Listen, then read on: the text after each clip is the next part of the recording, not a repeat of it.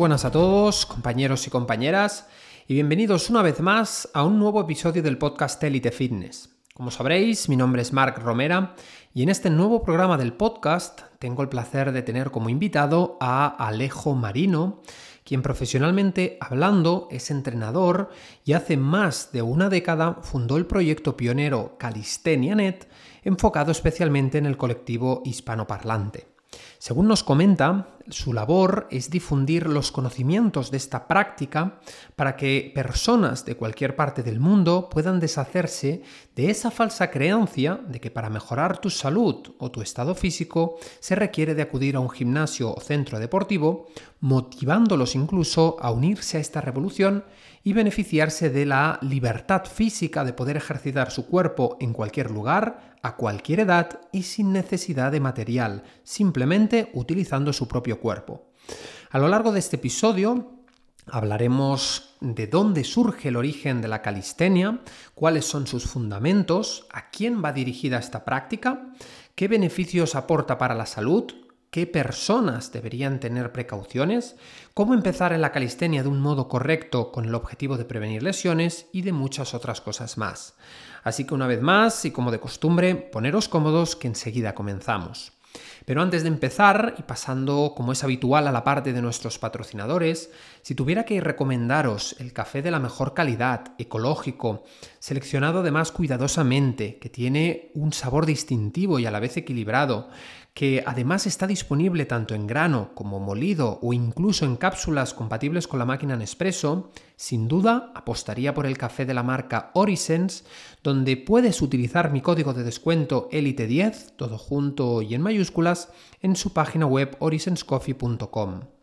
Y por último, para concluir, si estás al corriente de lo perjudiciales que pueden ser para tu salud los disruptores endocrinos, y quizás estás buscando una jarra que filtre, depure y alcalinice el agua, 100% libre de tóxicos y bisfenoles contenidos en el plástico común, que además cuente con un filtro ecológico y con todos los certificados de calidad, entonces mi recomendación es que adquieras la jarra de Alcanatur con K, donde entrando en su página web puedes utilizar el código ELITE5, todo junto y en mayúsculas, para obtener hasta un 5% de descuento. Una vez dicho esto, ahora sí, empezamos con el programa.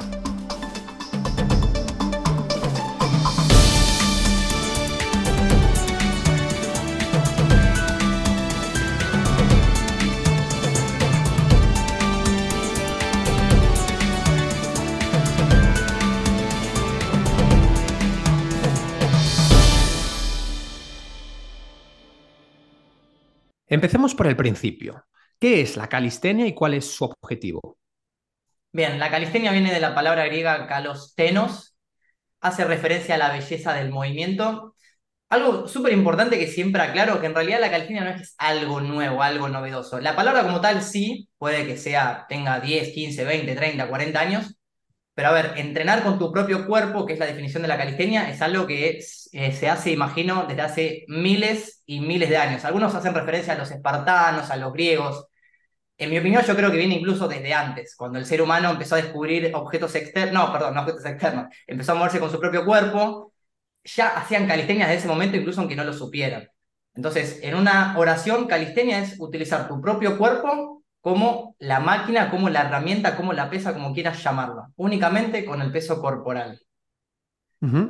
Y, en un mundo tan modernizado, donde existen tantos gimnasios, tantos centros deportivos, eh, que se puede entrenar con casa desde cargas, ¿qué lugar ocupa la calistenia?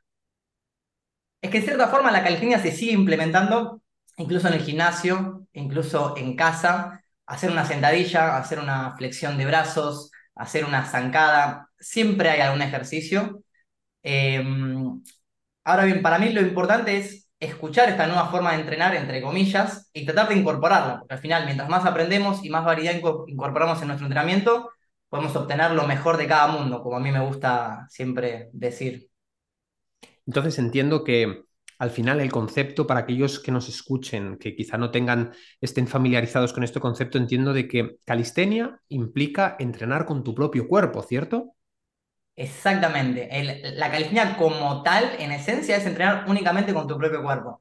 Después se puede entrenar en las barras del parque, se puede entrenar con anillas, hay diferentes variantes que quizá un poquito más adelante en el podcast podemos charlar, pero sí, en esencia es utilizar únicamente tu propio cuerpo, hacer lo más creativo e ingenioso posible para, para moverte. Yo desde el conocimiento quizá me surge la pregunta de, eh, pues, ¿dónde está el origen de, la calistenia? ¿no? Es cierto que nos has hablado desde un punto de vista evolutivo que siempre hemos eh, trabajado con nuestro propio cuerpo. Ahora bien, quizás es una opción muy interesante y de hecho me llama la atención de la calistenia esto, ¿no? De que es probable, ahora me das tu opinión, es probable de que hubiera en algún punto moderno esa necesidad de entrenar y sin embargo no se dispusiera del material suficiente, ¿verdad? Entonces, em, no sé en qué punto eh, esto ha dado un boom, evidentemente se ha demostrado que se puede entrenar sin ningún tipo de material adicional con nuestro propio cuerpo y obtener eh, beneficios. Pero mm, una de las ventajas que creo yo que tiene la calistenia es que puedes entrenar, ahora corrígeme si me equivoco, ¿eh? no lo sé, eh, desde cualquier parte, en cualquier situación. Ahora hablaremos de qué públicos y de qué edad, pero es muy práctico, desde luego, ¿no? Poder entrenar con tu cuerpo. Pero tú piensas que quizás tiene mucho que ver, pues eso, ¿no? Que el origen de este movimiento nazca de esa, mm, bueno, pues de ciertos colectivos que quizá no podían tener recursos para ir al gimnasio para entrenar. Bueno, hay cierta historia un poquito más reciente, que ahí tal vez salimos de la calistenia y nos vamos a la parte de street workout. No sé si algo al respecto.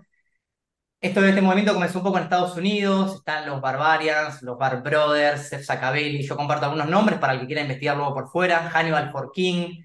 Ellos comenzaron todo este movimiento en el que, a ver, la traducción es entrenamiento callejero, pero al final también sigue siendo calistenia. Generalmente los videos que se pueden encontrar de hace 15, 20 años en YouTube, son de los primeros que hay en la plataforma. Ellos estaban siempre en las barras, con pantalones largos, pantalones muy sueltos, sin camiseta, entrenando muchos ejercicios básicos. Ese movimiento en realidad no es como hoy en día que en la calistenia hay mucho truco, es muy vistoso, es muy estético. Ese movimiento de street workout era más bien básico, puras dominadas, puros fondos, puras sentadillas, lo básico en cantidades infinitas de, de repeticiones. Aún así me quedo pensando, en un principio me, preguntabas de, dónde surgirá realmente en estos tiempos modernos. Hay muchas definiciones en Internet, Wikipedia habla de, las fuerzas militares, otros dicen de los griegos, de los espartanos. Hay, hay, diferentes teorías, realmente no sé dónde fue que, comenzó eh, el punto de inflexión, pero bueno, eh, me alegra que en estos últimos años haya resurgido como un movimiento como tal, como una disciplina con un nombre, porque de esta manera puede crecer de manera exponencial. ¿Y cuánto llevas tú implementando este estilo de vida, este concepto, este modo de entrenamiento? Hace ya más de 10 años, 11 años prácticamente. Yo siempre digo que la calistenia fue mm, amor a primera dominada, desde la primera vez que me enseñaba la disciplina. No, por supuesto no me salía ninguna dominada, ningún fondo, no me salía absolutamente nada. Con sobrecarga progresiva, poco a poco fui, fui avanzando y desde entonces no paré. No paré porque yo siempre digo ¿no? que se puede entrenar donde sea, cuando sea y como sea. Y yo creo que esa es la mayor ventaja que tiene esta disciplina con respecto a, cualquier otra. Y mm, te quería preguntar, em, bueno, ahora me has dicho que no, porque al final está muy generalizado, pero ¿existe, no sé, algún tipo de, fundador, de figura eh, que haya destacado en, esta, en este movimiento como, como alguien inspirador para otros? Te puedo comentar, si querés, quiénes fueron los que a mí me inspiraron hace muchos años. Eh, oyentes que ya conozcan la calistenia seguramente los conocerán, a los Bar Brothers. Son dos rusos serbios. Es impresionante el nivel que tienen. A nivel físico-estético es impresionante lo que han logrado. Después está Adam Rowe, también vienen de, la parte de Europa. Bueno, después está el famoso Hannibal King que algunos lo conocerán, HFK, muy famoso, muy, muy famoso. Tiene una historia interesante de la cárcel, del celibato. Hay algunas cosas interesantes sobre él. Eh, Sef Sakabeli, eh, también es otro gran referente de, lo que es la parte de resistencia de calistenia. No quiero ahondar en muchos detalles, después podemos profundizar más adelante. Ellos fueron al menos para mí los pioneros, entre comillas, y los que a mí me inspiraron eh, para empezar con la, práctica de la disciplina. Yo creo que mm, ahora me surge, porque estaba pensando, creo que había una persona que era Frank Medrano, que también era muy famoso por, sobre todo por, por ejercicios, yo, es que no lo sé, ¿eh? desde la inexperiencia eh, casi imposibles de core, sobre todo de core que, que, yo creo que se hizo famoso y se hizo viral en YouTube por, por esta clase de ejercicios, ¿cierto?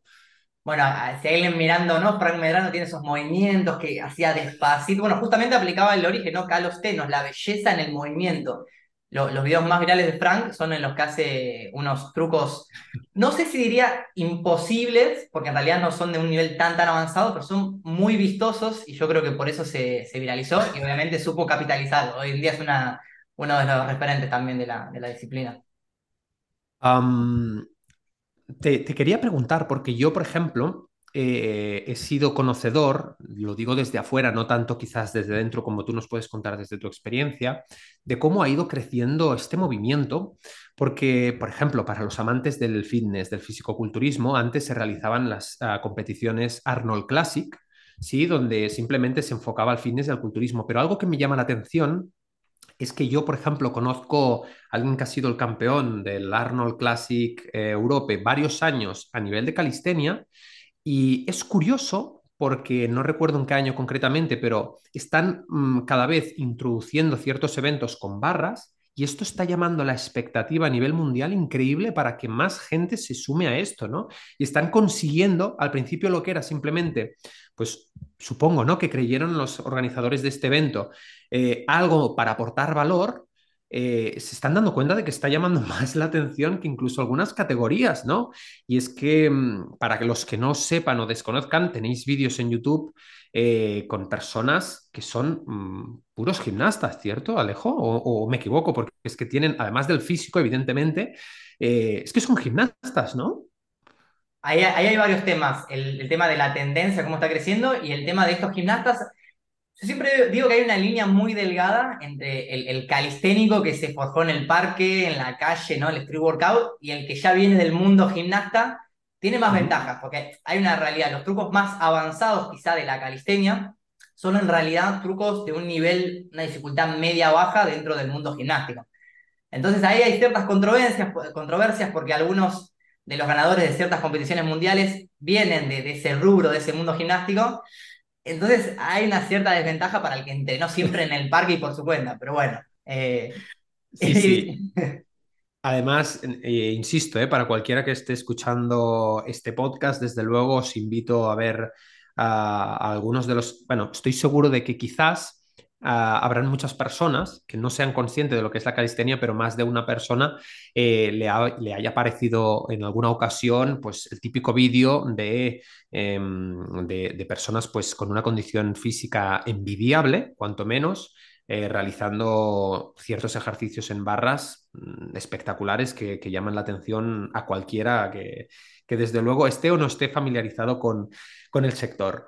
Pero mm, más allá de, todo lo que estamos comentando, te quería preguntar, um, ¿se puede lograr una evolución física considerable sin material deportivo, solo con nuestro propio cuerpo? ¿O es necesario también un entrenamiento complementario adicional con, pues eso, ¿no? Con discos, con pesas y otro material deportivo?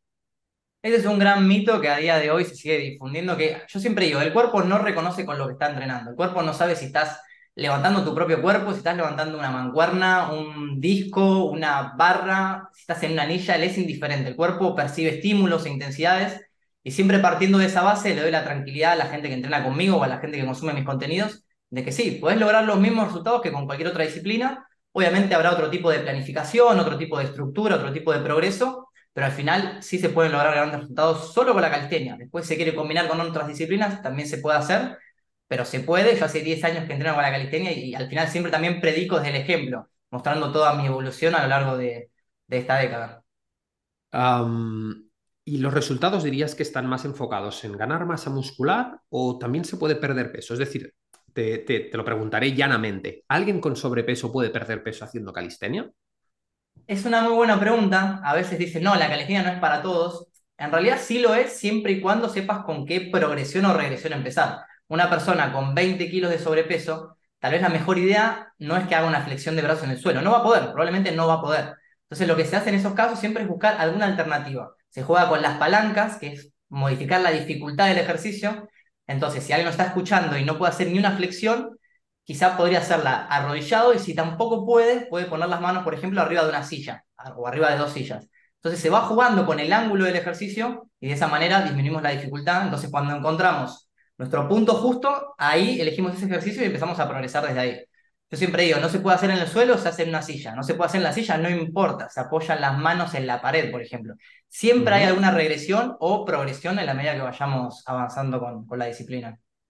Es decir, al final, igual que cualquier otra mm, práctica deportiva, requiere pues un periodo de adaptación, ¿cierto? Y periodizar eh, la carga, la técnica, toda esta clase de, de, variables, ¿cierto?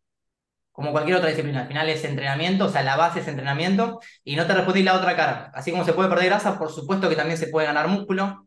De hecho, muchas veces la gente no lo cree posible porque tienen esa esa mentalidad de no, si entreno solo con mi propio cuerpo, es imposible. Yo necesito algo externo para que mis músculos crezcan. Y vuelvo siempre a lo mismo, el cuerpo no reconoce. Al final, si se conocen las estrategias o los ejercicios ideales, se puede seguir avanzando y se puede ganar masa muscular. Por favor, vamos a romper este mito. Luego, aquí hay, eh, es cierto que eh, organizando el guion de las preguntas que te iba a hacer, eh, se me ocurren ahora otras esporádicas, pero que le dan mucho sentido, ¿no? Em, te iba a preguntar, yo tenía para preguntarte, oye, ¿hay una edad eh, para empezar a hacer calistenia? Pero me he dado cuenta de que al final los niños en edad de crecimiento son calisténicos, ¿cierto? Entrenan con su cuerpo eh, porque no tienen otra, ¿no? Y hasta, de hecho, hasta ahora, ahora nos dices tú si es cierto, ¿no? Pero existía una fobia, ¿no? de los niños adolescentes ir a un gimnasio porque si no retrasaba el crecimiento, pero pienso, al final sí, hay muchos que entrenan, muchos jóvenes, ¿no? Que entrenan calistenia. Totalmente. los niños en el parque, 2, 3, 5, 7, 8 años, están entrenando en el parque. Ellos, ellos lo ven como un juego, como movimiento, pero van por el pasamanos, trepan, que el tobogán, que esto, que el otro, y al final sí, eh, es, es, calistenia y están entrenando, están entrenando fuerza y que después crecen bien, crecen fuertes, crecen sanos, y eso al final se extrapola también al gimnasio. En el gimnasio se puede empezar a entrenar desde joven, por supuesto, siempre con la progresión, pero, pero eso de que entrenar de muy joven eh, impedía que crezcas o era contraproducente es, es mentira, ya está comprobado científicamente que no es así. Sí, no, no, además Mm, eh, la fuerza, ya sabemos hoy todos los divulgadores que nos dedicamos al sector de la salud, que es la base de todo. Y al final, qué curioso, ¿no? O qué paradójico resulta que las personas arraigadas con, con recomendaciones tradicionales te digan que no hagas, no cojas una mancuerna por miedo a, retrasar el crecimiento mientras todas las actividades al final requieren fuerza, ¿no? La calistenia requiere tu propio cuerpo, la escalada, es decir, pero al final siempre implican fuerza. Entonces, bueno, pues me ha surgido esta pregunta y me, parece súper interesante. Te quería comentar em, que algo que sí que veo también en, en el sector de la calistenia es un poco algo que me gusta también mucho del sector de powerlifting, Em, que no tiene el culturismo, por ejemplo, y es que tenéis un, eh, en torno a las actividades, existe pues unos colectivos que te, te animan, ¿no? A ir progresando, es como que eh, no, es lo mismo, ¿no? Coger, cualquiera que esté escuchando este podcast, pues sabrá que no es lo mismo coger las, eh, mm, los auriculares, ir a entrenar tú solo y tratar de motivarte que motivarte en grupo donde otra gente te apoya, ¿no? Te invita a progresar. ¿Cómo? Esto, esto me, parece, me parece un aliciente, ¿no? Para entrar en la calistenia. Mira, en forma de broma siempre decimos que la calistenia es el enemigo del CrossFit, es siempre una broma interna, pero yo creo que en la calistenia se lo mismo en el CrossFit, se, se, crea una comunidad muy fuerte entre la gente que practica en tal parque o en tales barras, y es verdad, al final también la calistenia tiene ese gran beneficio, termina siendo una actividad social aquellas personas que nos estén escuchando y, se les haga difícil socializar con otras personas o no les guste el gimnasio por, por el entorno, bueno, al final en el parque puede que encuentres otro tipo de personas que sean más acorde a, las personas que vos quisieras conocer. Pero es verdad, siempre se ven en los parques ahí a, los muchachos motivándose con la música fuerte, alentándose, superándose. Al final hay una competencia sana entre ellos mismos y eso genera que entrenen cada vez más duro y progresen más. Pero es verdad lo que decís. No, y además en según qué localizaciones del mundo, en Europa quizá no se ve tanto, pero es que en América, en Sudamérica, entiendo de que invita mucho a que la gente de afuera, que, está en un parque, digan, wow, ¿no? ¿Qué, ¿Qué, están haciendo estos chicos en las barras y cómo están, eh, cómo están llamando la atención, ¿no? Cómo despierta interés, porque es un método de marketing increíble al final. Sabes que es muy interesante lo que decís, eh, el tema de que, claro, al final en Latinoamérica tenemos economías más inestables, hay, mayor eh, nivel de pobreza, es la realidad. Y es verdad que al final también los parques, las barras, es un lugar de escape para los más jóvenes, que hoy en día hay dos caminos, o te vas para el entorno donde hay droga, donde se roba, donde vandalismo y un montón de cosas negativas, o de repente encontrás en el parque a alguien que está entrenando, te acercás y te vas para el otro lado, porque al final los que se meten en el mundo de la calistenia termina siendo incompatible con entrar en entornos donde haya alcohol, donde haya drogas, y eso es muy interesante. Es verdad, en Latinoamérica sucede muchísimo eso. Al final también es una gran vía de escape para, para los más jóvenes. Sí, sí, además, pues eso, ¿no? Eh, que la gente sepa, pues, que es muy interesante poder eh, ofrecerle el ejercicio, además de una manera, una competición sana, eh, donde se motivan, donde se crea una comunidad para precisamente lo que hablábamos, no estar teniendo contacto con drogas, con mafias, con, con grupos, con vandalismo. Me, parece una visión que, ya te digo, nos acaba de surgir ahora así de imprevisto, pero me, pero me gusta que la gente también tenga ese concepto, ¿no? Y no la vea solo como algo rudo o algo muy técnico, muy complejo. De hecho, te quería comentar también si es que se requiere nivel de conocimiento previo o, también puedes decirnos que existen ejercicios de iniciación o, cuáles, para aquellos que nos estén escuchando que digan, bueno, si yo me quisiera iniciar o cuál es el primer contacto. Al final tampoco hay que complicarse, porque entiendo que la gran mayoría termina conociendo la disciplina porque ve un video en YouTube de alguien haciendo un muscle up, un front lever, que son trucos de calistenia que son muy vistosos, pero son muy difíciles. Y está buenísimo que eso los incentive a, conocer la disciplina, pero es como todo, hay un paso a paso. De un día para otro no van a salir los trucos más difíciles. Puede llevar, no digo años, pero puede llevar unos cuantos meses de, entrenamiento.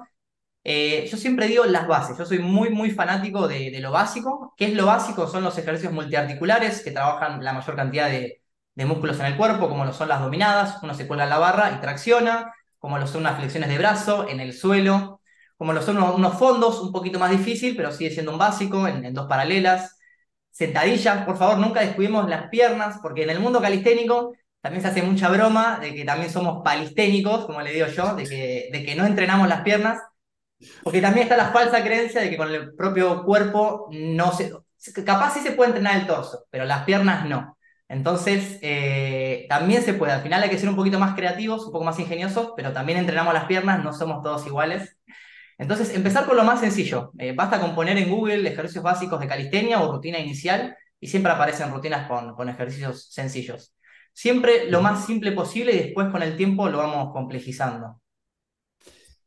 Va, te voy a lanzar también algunas preguntas, quizás algunas eh, más controvertidas, otras más chistosas. Realmente, si encontramos una persona, o sea, técnicamente, si encontramos una persona mayor, un anciano, haciendo ejercicio con su cuerpo en el parque es calisténico? Qué pregunta, ¿eh? depende de qué tipo de equipamiento esté utilizando. Eh, en Latinoamérica son muy normales, no sé si va por ahí la pregunta, pero yo te la interpreté porque en Latinoamérica hay, diferentes tipos de equipamiento, están las clásicas barras o los circuitos de calistenia que en Europa son, son mucho más elaborados, pero en Latinoamérica ponen muchos parques con esas famosas ruedas eh, verticales, horizontales, eh, no, no sería calistenia porque están moviendo un objeto externo en realidad. no, simplemente pues era una pregunta para dar un poco de morbo a la, entrevista y estoy seguro que la gente se habrá reído. bueno, seguimos. Perdón, te, voy a interrumpir, pero por favor, si los que están escuchando son de utilizar únicamente esas máquinas, está bien, al final es mejor eso que nada, pero investiguen un poco más, pregúntenle a los jóvenes o a la gente que está entrenando calistenia cómo iniciarse, al final es pedir un consejo pero anímense, no se queden por favor solo con esos elementos básicos que, nos instalan en, los parques. Ahora una, una pregunta compleja, pero quiero que sea a nivel personal, bajo tu experiencia. ¿Crees que una persona habituada a entrenar calistenia con un eh, óptimo estado de forma, un óptimo acondicionamiento físico, debería de entrenar fuerza en un gimnasio para mejorar sus marcas en calistenia? ¿O solo con la barra Em, te lo pongo, te voy a formular la pregunta de otra manera. Si comparásemos al, mismo eh, Alejo entrenando solo calistenia en un parque, con barras y su propio cuerpo, versus esta misma persona entrenando calistenia y complementándolo con un entrenamiento de fuerza con cargas en el gimnasio, ¿crees que no sería mejor esta segunda versión? Pregunto, ¿eh? La respuesta siempre depende. Depende, depende de los objetivos de cada uno. A nivel de salud general, de movimiento, de, mejorar, de progresar, los dos caminos están bien. Yo por preferencia personal, hace ya más de cinco años que no voy a un gimnasio.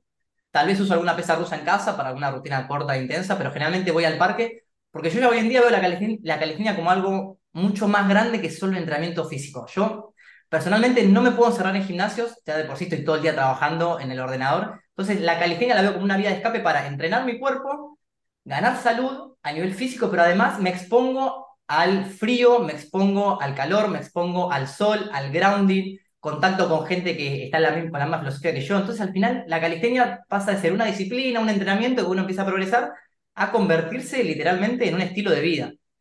Por eso, mi respuesta es: yo siempre, al menos en el Alejo actual, me voy a quedar con el aire libre, con la calistenia en el parque. Por supuesto, puede ser que haya épocas en el futuro donde involucre un poco de, de gimnasio, de pesos libres o lo que sea, si es que busco otro tipo de objetivos. Pero a nivel general, que me lo preguntaste muy a nivel personal, yo me quedo con el parque. De todas formas, yo utilizo anillas y ahí quizá está el, como el jaque mate.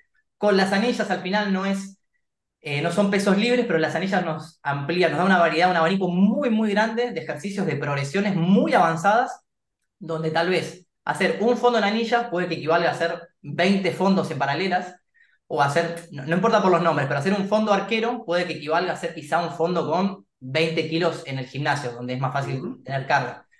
Entonces, al final siempre hay alternativas, siempre hay maneras. Eh, así que la respuesta yo creo que si hubiesen, en, un mundo paralelo, si hubiese un Alejo entrenando en el gimnasio o combinando calidad con gimnasio, probablemente ambos Alejos estarían teniendo resultados muy buenos. Eh, probablemente con especializaciones diferentes, pero los resultados serían similares. Además, me ha gustado mucho, fíjate algo que has mencionado que me gustaría destacar, y es muy importante, es algo que he hablado antes en redes sociales, que he comentado eh, a través de esa visión de salud holística que me parece muy interesante y es cierto que no tiene el gimnasio y es la exposición a estímulos naturales como los que decías, el frío, o el calor, que es eh, la famosa hormesis, ¿no? Aquello que no nos mata nos hace más fuerte, nos fortalece y es cierto, igual que lo del grounding. Me ha parecido muy interesante y cierto, es verdad que el gimnasio no aporta eso, así que eh, un punto para, para la calistenia. te quería también, em, te quería preguntar, ¿cómo puede adaptar una persona con sobrepeso la calistenia a su rutina? ¿Cómo, cómo lo podría incluir? Yo siempre digo que en un principio se tiene muchísimo sobrepeso, esto es indiferente de la disciplina, quizá lo mejor sea mejorar hábitos alimenticios, al final, bueno, vos sos el experto eh, en esto. Eh, mejorando la alimentación, probablemente los primeros kilos se desciendan muy rápido por el simple hecho de hacer unos pequeños cambios. Y recién ahí yo incorporaría la, la calistenia o cualquier otra disciplina. Y también, siempre con muy pocas repes, muy pocas series, ejercicios sencillos, poquita variedad de ejercicios, como todo, lo mínimo posible.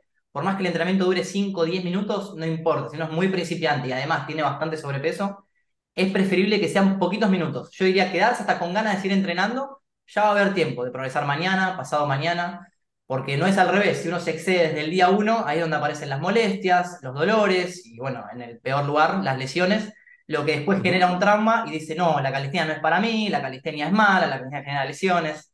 Así que esa sería mi, mi recomendación. Te quería, le estoy dando una vuelta a lo de entrenar con tu propio cuerpo. Me parece un concepto interesante, pero quiero ver hasta qué punto realmente Mm, es verídico, ¿no? Podríamos decirlo desde el, desde el punto de vista objetivo.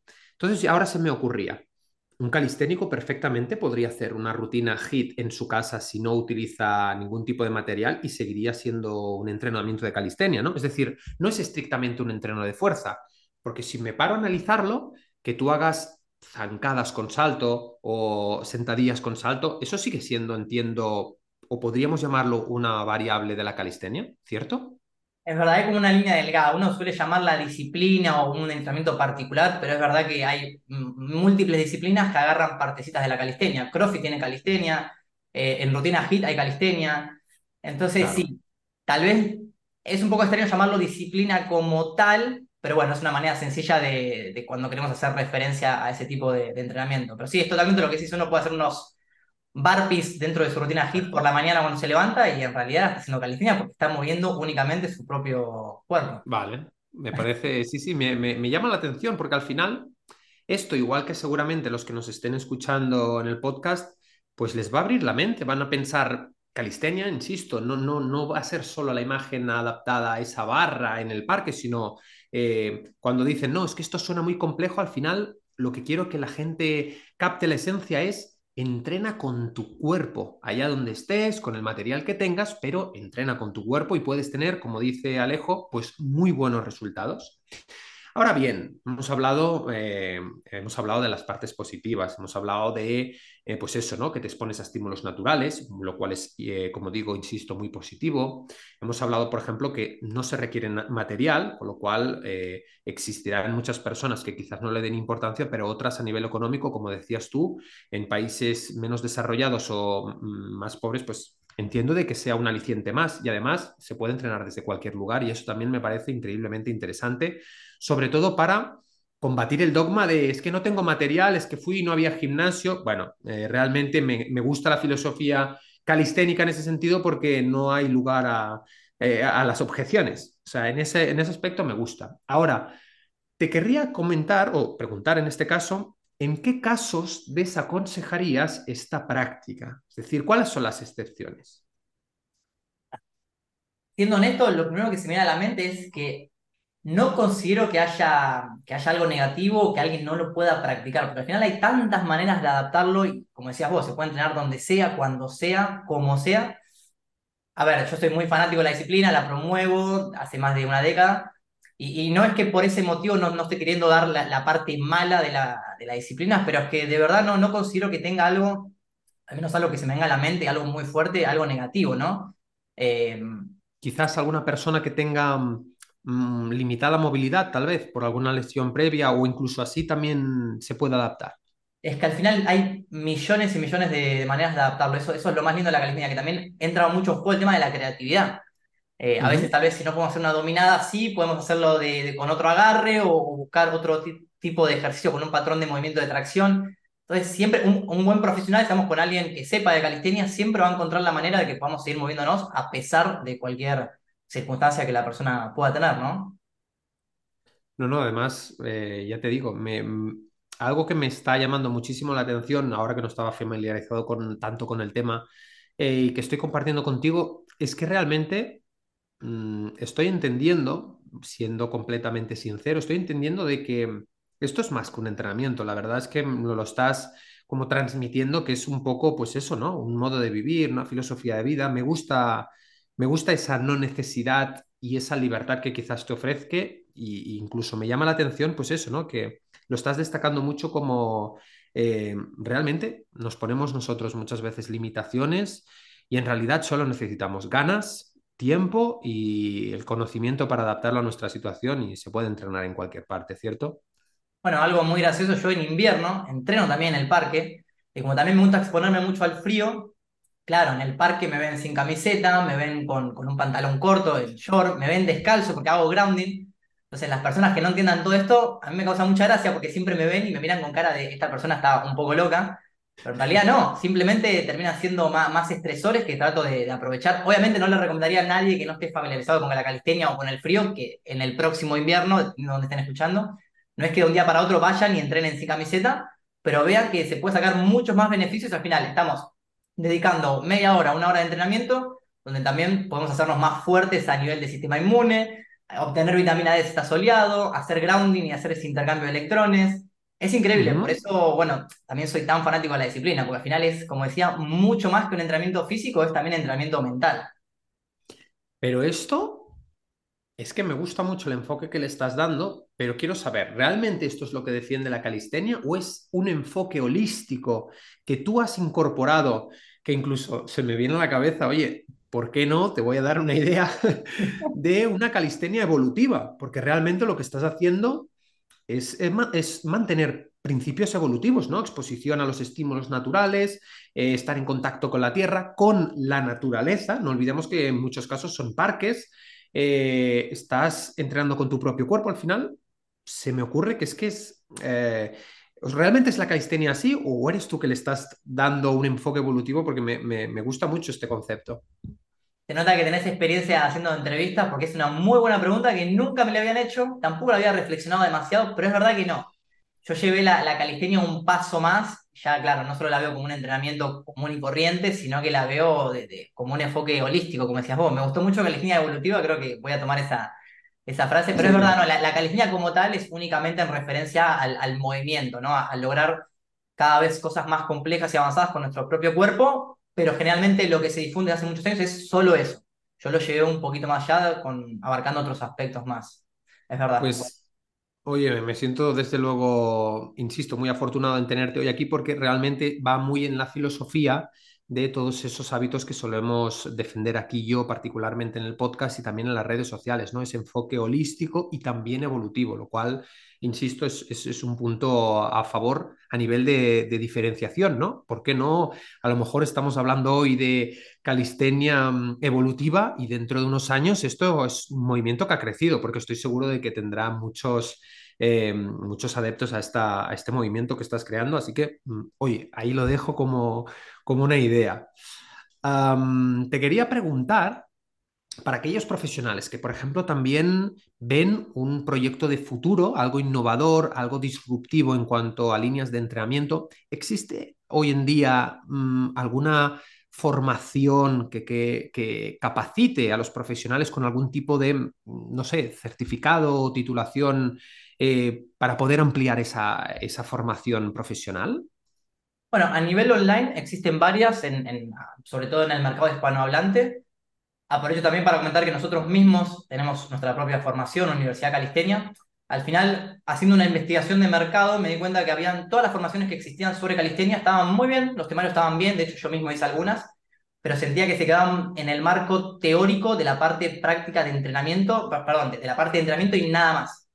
Por eso hace unos meses decidí abrir esta formación, es la primera cursada que estamos transitando ahora mismo, y no solo le sumé la parte, no solo la teoría, sino también cómo trabajar con nuestros futuros clientes, cómo lidiar con diferentes patologías, cómo tiene que ser el contacto día a día con el alumno, ya sea presencial o online. Lo llevamos un poquito más allá y al mismo tiempo le sumamos la parte de, de marketing y ventas que hay una realidad, el 99% de los entrenadores en el planeta no están ganando lo que deberían, no me quiero meter demasiado en este tema, pero es una realidad, no, no, se, lo suele, no se nos suele valorar por, por lo que le aportamos a la sociedad, entonces decidimos también ofrecer ese apartado dentro de, la formación para que, bueno, puedan ganar lo que de verdad deberían ganar por, por todo lo que están haciendo, ¿no? Por la salud de las personas. Qué bien, pues eh, muy interesante. Cualquier persona que, Oye, que esté escuchando esto, si es profesional de la salud, pues os invito a, entrar en el perfil de Alejo, que por supuesto compartiré y etiquetaré en redes sociales para que podáis tener pues, ese primer contacto con la Universidad de Calistenia, en la cual él es, fundador de este proyecto, ¿no? justamente, justamente tenía en el guion que te iba a preguntar acerca de que eh, te encuentras como faceta no solo de divulgador de la calistenia, sino también como profesor en esa universidad de calistenia. Em, es verdad que nos estabas explicando un poquito el, proyecto, pero ¿cuál es el propósito final? ¿El propósito es llegar a muchos profesionales o eh, dar a conocer más la calistenia? ¿Cuál es el fin de, esta Universidad de Calistenia? En realidad empezó más bien por mí, porque me di cuenta que después de casi 10 años entrenando personas a, nivel online, e, era, e, es, sigue siendo mi propósito, pero no es algo que por las mañanas ya me encendía tanto como me encendía hace unos años. Y, y, empecé a hacer un poco de introspección, de reflexión, y dije, bueno, ¿qué más puedo hacer para empezar a yo mismo seguir motivándome en mi día a día? Y ahí me di cuenta que quizá podía ir un eslabón más arriba, no solo enfocarme en las personas que querían ser entrenadas, sino ayudar a los entrenadores a que puedan mejorar sus servicios y trabajar con esos futuros alumnos. Así que surgió en realidad un poco de ahí, después, bueno, la investigación de mercado que te comentaba recién, de, de cómo mejorar una formación que ya existe en Internet, y, encontrarle una vuelta, bueno, quiero tener cuidado con las expresiones argentinas, encontrarle otra, otra perspectiva, otra óptica. Y bueno, surgió un poco, un poco de ahí, la, la verdad, de yo mismo querer seguir aportando más eh, y no quedarme en el mismo lugar, ¿no? Al final siempre digo que somos cambio constante y si sentimos que hay algo que a día de hoy no nos llena, bueno, hay que seguir, hay que seguir para adelante, investigar qué es lo que te llama ahora. Bueno, soy muy filosófico, me gusta también toda esa parte. Y mm, bueno, eh, una pregunta personal, ¿qué tal está el proyecto? ¿Qué tal se está desarrollando? La verdad que estamos muy contentos. Ahora, 9 de octubre, estamos finalizando dentro de poco la primera cursada. En enero del próximo año, del 2024, vamos a abrir la segunda cursada. La intención es que haya tres cursadas eh, por año, tiene una duración de tres meses. Y estamos muy contentos porque hay una realidad. Esta primera cursada fue el producto mínimo viable, ¿no? Al final uno tiene que validar el, el producto o servicio en el mercado cuando lo lanza y tuvo una aceptación muy buena, la verdad que nos sorprendió gratamente porque sentimos que estábamos muy, muy anichados, muy específicos en calistenia, una formación, una universidad de calistenia, y al final, bueno, parece que las personas lo estaban esperando, lo querían, así que estoy muy agradecido y contento, contento con lo que está sucediendo. Y en esa formación entiendo que por el enfoque que me has ido comentando a través de, esta entrevista, a lo largo de esta entrevista, también eh, ocupará un espacio, pues el descanso, la nutrición, entiendo también otros factores eh, que engloban la, salud holística integral, ¿cierto? Sí, sí, por supuesto, no es solo entrenamiento, también van a haber cursos complementarios dentro de la cursada principal, como yo le digo, de, nutrición. Eh, en las clases en vivo también traemos referentes, psicólogos del deporte, bueno, en fin. Obviamente nosotros somos expertos en, algo puntual, somos humildes intelectualmente, entonces cuando hay algo que no lo podemos cubrir, obviamente traemos referentes de, otras temáticas para que puedan aportar valor. Muy bien, me parece eh, insisto, interesante todo aquello que vaya a reconectar con aquellos hábitos que forjaron nuestros genes durante más de 2,5 millones de años, ¿no? Que se lo digo a las personas. Es decir, em, realmente el sedentarismo crónico y las enfermedades crónicas modernas mm, nos azotan desde hace apenas eh, medio siglo, porque antes eran inexistentes, ¿no? Nos movíamos, teníamos contacto, pues como decías, eh, Alejo, con esos estímulos naturales que hemos ido perdiendo y que ahora eh, vemos como un auténtico desafío psicológico, ¿no? Incluso lo que decías tú, eh, es que salir y exponernos cinco minutos al frío externo o hacernos una ducha de agua fría nos supone un desafío, un reto, ¿no? Eh, entonces, bueno, defiendo y me gusta muchísimo mm, apostar y abogar por aquellas disciplinas, independientemente de si lo llamamos calistenia, crossfit, entrenamiento de fuerza, que al final eh, inviten y motiven a la gente pues, a cuidar su salud de manera holística, sea como sea aquel, aquel granito añadido, porque hoy en día parece que esto también lo tienes que ver en la calistenia. Antes me, hacías el comentario con CrossFit, también los de CrossFit se meten con los, culturismo, con los culturistas. Yo creo que al final, eh, más que buscar enemigos entre los distintos colectivos, tendríamos que mirar lo que puede aportar un, tipo de entrenamiento a tu vida o cómo incorporar las distintas eh, mejorías que te pueden aportar estas disciplinas, ¿no? Es decir, que yo sea crossfitero, o por, por decir algo, ¿no? Que yo practique el crossfit, no quiere decir que sea excluyente para no poder practicar la calistenia. De hecho, no sé si, entiendo que sí que lo estás familiarizado con la persona que voy a decir, pero hay em, un powerlifter en redes sociales muy, muy conocido últimamente, que es el, ¿cómo se llama? Siento que es el, bueno, es un chico, creo que es turco o algo así, que va por los gimnasios haciendo bromas de que, no, de, que es el entrenador del gimnasio, la gente no se lo cree, eh, bueno, pues piensan que, es ridículo, que es una broma, y luego sale haciendo muscle ups, sale haciendo pesos muertos increíblemente pesados, o sea, el Anatoly se llama, sí, ahora me ha venido a la cabeza, Anatoly.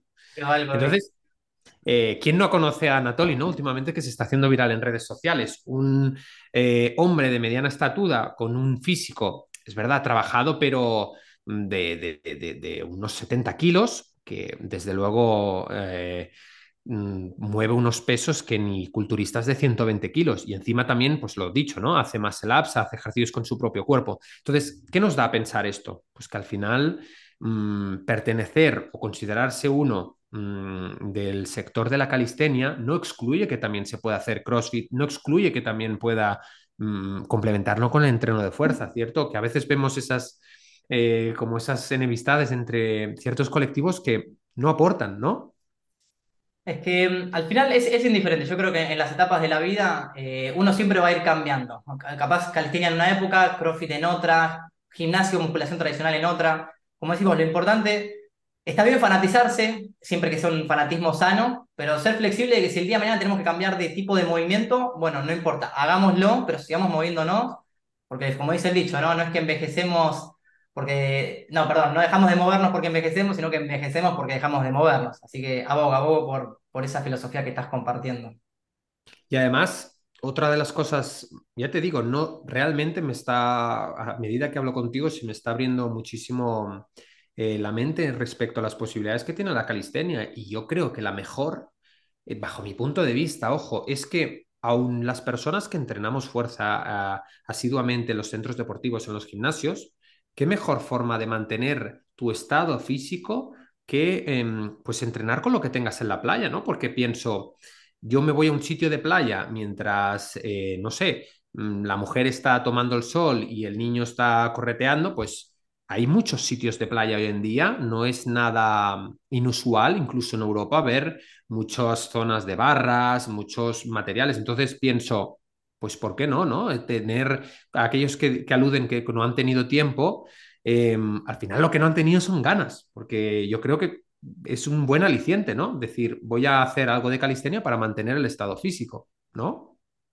Es que al final, ahora después de todo lo que hemos compartido, realmente no hay excusas, no hay excusas para moverse. um, te quería comentar, es verdad que lo hemos tocado, pero muy ligeramente y quería que me profundizaras en eso. Um, ¿Cuál es tu filosofía en cuanto al papel que juega la nutrición, eh, no solo en la calistenia, sino en la salud general? ¿Cómo ¿Cómo se suele manejar esto en este ámbito? Es decir, así como el CrossFit pues defiende un entrenamiento funcional, pero también la alimentación, el, entrenamiento de fuerza igual, ¿qué importancia tiene, cómo se une la, la, calistenia y la nutrición? Y lamentablemente no hay demasiada unión, sobre todo en, en, en, la gente más joven, en los que más asisten a los parques, como hablábamos antes. Y ese es uno de los grandes motivos por los cuales tal vez se ve que no progresan demasiado en el largo plazo porque terminan abandonando el pilar de nutrición simplemente por por desconocimiento, pero sí, para mí el tema de la nutrición es igual o incluso en ocasiones más importante que el entrenamiento como tal. Por eso dentro de lo que, al menos aportando mi granito de arena, lo que yo difundo en mis redes y mis plataformas es, tengamos en cuenta todos los aspectos, no solo el entrenamiento, que está muy bien, que es lo que más vemos, al menos conmigo, sino también sigamos investigando sobre nutrición, tratemos de optimizar el descanso. La parte del estrés también es fundamental, porque si estamos totalmente estresados, y si bien el entrenamiento ayuda, pero si después seguimos estresados por nuestro trabajo, la familia, lo que sea, y al final es lo mismo, el progreso se va a detener, nos vamos a estancar, nos vamos a estresar más, entonces bueno, eh, de mi lado decir que siempre traten de tener todos los pilares en cuenta, obviamente es difícil tener en cuenta todos a la vez y mejorarlos todos, pero bueno, vayamos buscando el equilibrio, nos enfocamos un poco más en entrenamiento, después un poquito más en nutrición y así en cierta forma vamos elevando los estándares en, en todo, ¿no? Ya para concluir las últimas preguntas, ¿cómo ves la calistenia dentro de 10 años? ¿Dónde lo ves? ¿Lo ves con, con, un crecimiento exponencial? ¿Al contrario, lo ves quizás con un crecimiento más limitado? ¿Cuál es tu visión? Mira, no voy a decir mi opinión, sino más bien lo que dicen las estadísticas, las analíticas en Internet. Hay herramientas que te permiten buscar palabras clave y si se escribe calistenia, se puede ver cómo desde el 2004 aproximadamente el gráfico es exponencial para arriba. Es, hay pocas palabras que uno puede buscar y que vea que son tan tendencia. Y es una realidad, basta con preguntar en, en, la calle, al menos en Latinoamérica, cada vez más personas van conociendo qué es la palabra calistenia. En Europa, por supuesto, está mucho más desarrollada porque ya hay empresas privadas que construyen parques, hay competiciones muy importantes, pero en el resto de, del planeta hispanohablante recién, recién ahora está creciendo. Eh, por eso considero que tiene muchísimo margen, muchísimo potencial. Y eso que yo empecé hace 10 años a difundir el movimiento y considero que recién ahora en este 2023 está empezando a crecer de a. Además, bueno, insisto, al final es lo que decimos, el mensaje que transmitimos todos los divulgadores, todo, toda aquella actividad que inspire a alguien a salir de su zona de confort, del sedentarismo, a moverse, literalmente, ya sea cualquier movimiento, animal flow, calistenia, eh, parkour incluso, parkour que entrevistamos en el podcast a Leo Urban también. Al final de lo que se trata es de, lo que has dicho tú, de movernos, de prever la inactividad y, y, también la leucopenia, que es uno de los factores que también se asocia a múltiples eh, enfermedades, ¿no? La pérdida de tejido muscular asociada a esa inactividad y al, y al pase de los años, ¿no? Um, nada, para concluir, por supuesto, me ha encantado compartir eh, este ratito de mi tiempo contigo. Gracias, por supuesto, por todos tus aportes. No sé si te gustaría también aportar quizás alguna frase, alguna filosofía mm, para despedir este programa, Alejo. Cuéntanos. Bueno, para cerrar con el tema de la calistenia, aquellos que hayan llegado hasta esta instancia y les haya parecido interesante y no la practican, véanlo no solo como un entrenamiento físico, sino también como un entrenamiento mental. Van a poder llevar su mindset, su mentalidad a otro nivel y no sé quién no quiere lograr eso, ¿no? Uh -huh. Bueno, Marc. Hay, hay, un paso, hay, hay, hay cabida para el estoicismo también en, en, la calistenia. Totalmente, yo me considero full estoico, siempre estoy leyendo al respecto, muy fanático de, de Marcos Vázquez. Pero uh -huh. sí, sí, va todo muy entrelazado entre sí.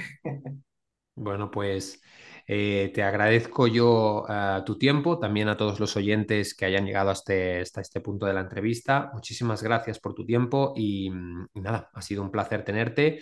Eh, espero que nos veamos pronto. Lo mismo, Marc. Muchísimas gracias por la invitación. Gracias. Hasta pronto.